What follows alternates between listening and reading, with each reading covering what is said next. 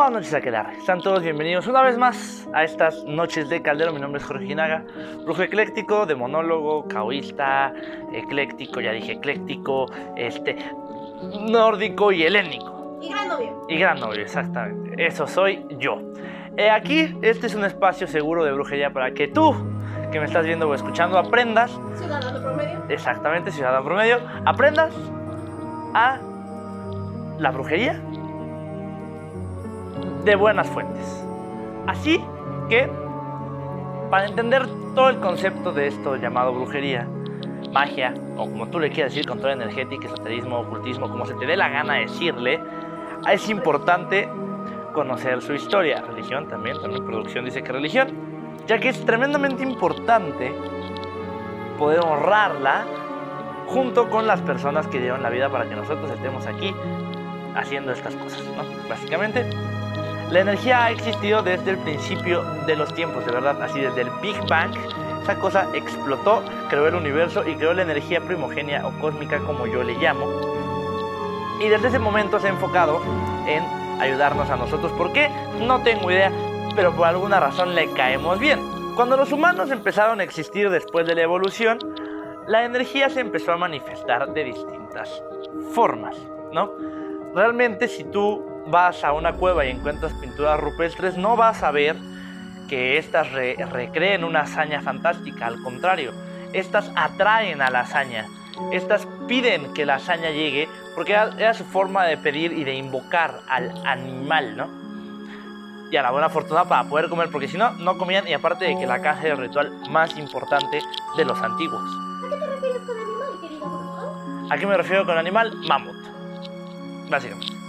Poco tiempo después, cuando los pueblos y las civilizaciones grandes empezaban a crearse, como tenemos a Mesopotamia y a los suméricos, realmente tenemos muy poca información de ellos porque los colonizadores, alias católicos, alias cristianos, alias todos esos güeyes, nos quitaron toda la información que teníamos porque la quemaron. Pero estos pueblos fueron los primeros en crear amuletos, de hecho, de ahí viene muchas, muchas deidades que ahora tenemos en la demonología y en la demonolatría, acuérdense que son cosas diferentes, ya lo hablaremos en otro podcast. ¿Por qué son cosas diferentes, querido? Porque la demonología va hacia el catolicismo y la demonolatría va hacia las deidades suméricas y antiguas. Y además de que tenemos al primer gran héroe de la historia, el buen Gilgamesh, que tiene una bonita canción de Pascu Rodri, ya la pueden ir a escuchar, está bien padre. Exactamente. Y con el tiempo estas sociedades empezaron a tener una estructura social y eran sociedades totalmente matriarcales, donde la mujer, la, la, matriarca, era la mera chida bruja de ahí, y los chamanes solo eran como los plomeros del universo. Estos solo le decían así como de, oiga, este, vi en el astral que nos van a atacar los zombies. Ya, la, la bruja chida hacía como que su, sus hechizotes y sus cosas, y esto dejaba de pasar, ¿no? O sea, ellas sean las meras buenas para defender al pueblo. Y así podríamos ir de civilización en civilización, hablando de cómo el espiritualismo, la brujería, el ocultismo, etc., etc., etc., ha traído beneficios a estas.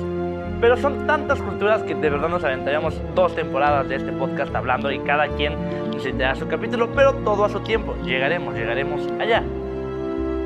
Cuando las grandes civilizaciones empezaban a crearse y las sociedades empezaban a crecer, esta energía tuvo que mutar y dijo, güey, ¿qué hago? Me voy a tomar forma de deidades. Y así que tenemos a Hades, a Zeus, a Thor, a Odín, a todas estas porque la energía necesitaba manifestarse ante nosotros de alguna forma, porque así era más fácil que nosotros la comprendiéramos y la racionalizáramos un poquito. Insisto, tenemos la muerte, tenemos los rayos, tenemos el trueno. Y también con esta fragmentación llega lo que a mí me gusta llamar los reinos astrales, que es en la que habita cada panteón. Además de que llega la mitología y a mí me gusta mucho la idea de creer que estas historias de verdad fueron contadas por la energía a mucha gente, ¿no? Con tal de explicarles el mundo y lo que estaban pasando. Entonces me agrada pensar que en algún plano astral de verdad Hades secuestró a Perséfone o Thor peleó con gigantes. Con el tiempo llegó la adivinación a los distintos pueblos porque el ser humano siempre ha tenido esta incertidumbre del qué pasará después, qué habrá mañana, cuándo he de morir. Y es así que tenemos las runas, tenemos todos los códices y toda, todas estas, estas cosas de palitos de los druidas celtas y tenemos al oráculo de Delfos, por ejemplo, y a los oráculos griegos. Eh, claro que de este lado del charco pues tampoco estamos tan mal, también tenemos nuestros brujos, pero quedan muy, muy pocos vestigios, tanto de la Patagonia hasta Alaska, de culturas antiguas, porque al llegar los colonizadores, como les dije hace ratito, todo esto se fue, desapareció, se petateó y hay muy, muy pocas cosas para darnos cuenta realmente de, de qué hacían nuestros antiguos antepasados. Sabemos, por ejemplo, aquí en México de la chamanería y de la magia prehispánica, sí tenemos conciencia de eso, pero por ejemplo también se sabe que en Alaska hacían mucho de esto, porque era, era parte nórdica, que los vikingos llegaron a Canadá y también trajeron parte de estas cosas, entonces todavía hay mucho, mucho por descubrir de este lado del charco.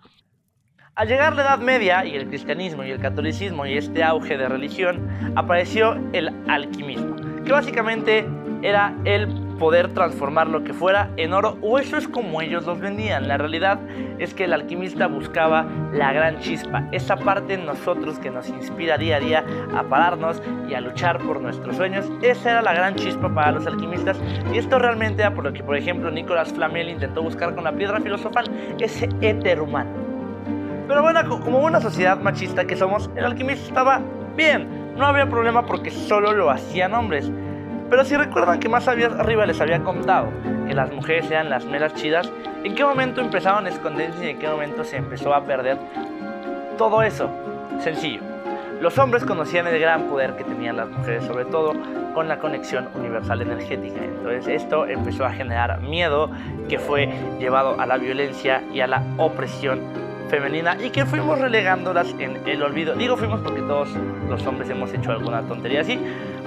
Así como también lo hicieron con los indios y asesinaban mujeres, allá en Europa pues, las quemaban, las aventaban al río y si flotaban eran brujas y si no, pues ya ni Bex la matamos, o simplemente las ahorcaban, así de fácil.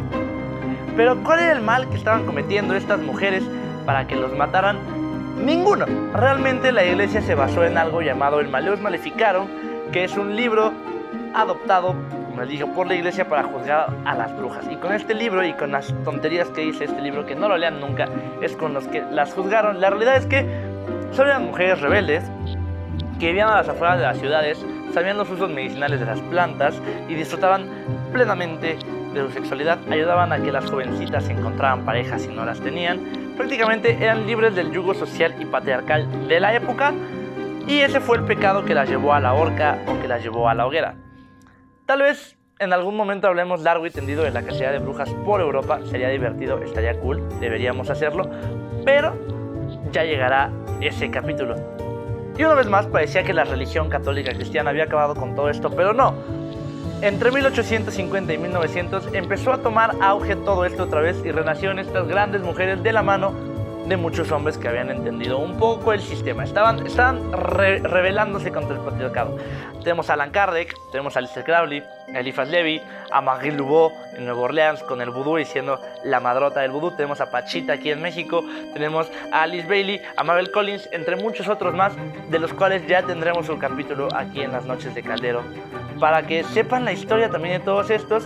Y en 1954 es cuando nace el New Age o ustedes lo conocen como la Wicca, casi casi cuando empezamos a entrar a la era de Acuario. Los horóscopos también empezaron en 1970 y dieron auge porque se empezaron a publicar en revistas de, circulación pues choncha y la brujería volvió a ser parte de las pláticas diarias de la gente. Aunque, aunque a mí me gustaría agregar una nueva, nueva fase. Realmente yo creo que con la llegada de los libros en PDF, con la llegada del Internet y con la llegada de todo esto, hemos crecido otra vez como sociedad enfocada a la práctica energética, si no le quieres llamar brujería, no pedo, dile práctica energética. Y las redes sociales también hayan ayudado a que todo esto crezca. No me gustaría llamarnos a generación TikTok. Por ejemplo, yo que empecé hace 12 años, sería triste, decadente y jodido que nos llamaran la generación Witch Talk porque hemos aprendido de ahí. Pero cuando yo empecé de verdad era bastante difícil hacerse de libros y de 10 años para acá esto ha cambiado, la información la tenemos al alcance de una lágrima, como diría la bruja de, de Shrek, y ahí está. O sea, de verdad creo que nosotros podemos ser un parteaguas nuevo, además de que se sabe que en el 2022 viene el gran despertar de las mentes, entonces pues igual en una de esas esto crece y acabamos siendo otra vez la religión chida. Los paganos volvemos a dominar el mundo. La verdad, les digo, no sé cómo llamarle a esta nueva generación y no me gustaría ser el que la bautice, pero me gustaría que sí fuera una generación disruptiva. Y también, como les digo, la información es un arma también de doble filo y así como tenemos gente que vela por la información de verdad, que hay mucha gente que vela por la información fidedigna, hay muchos otros que les dan información falsa. Saludos Kuno, tú no eres un brujo. No sé por qué te declaraste brujo. Entonces, pues realmente cuídense de a quién se encuentran para que les enseñe. Incluido yo. O sea, si no te late lo que yo hago, también puedes decir, este vato no sabe y esto es totalmente válido.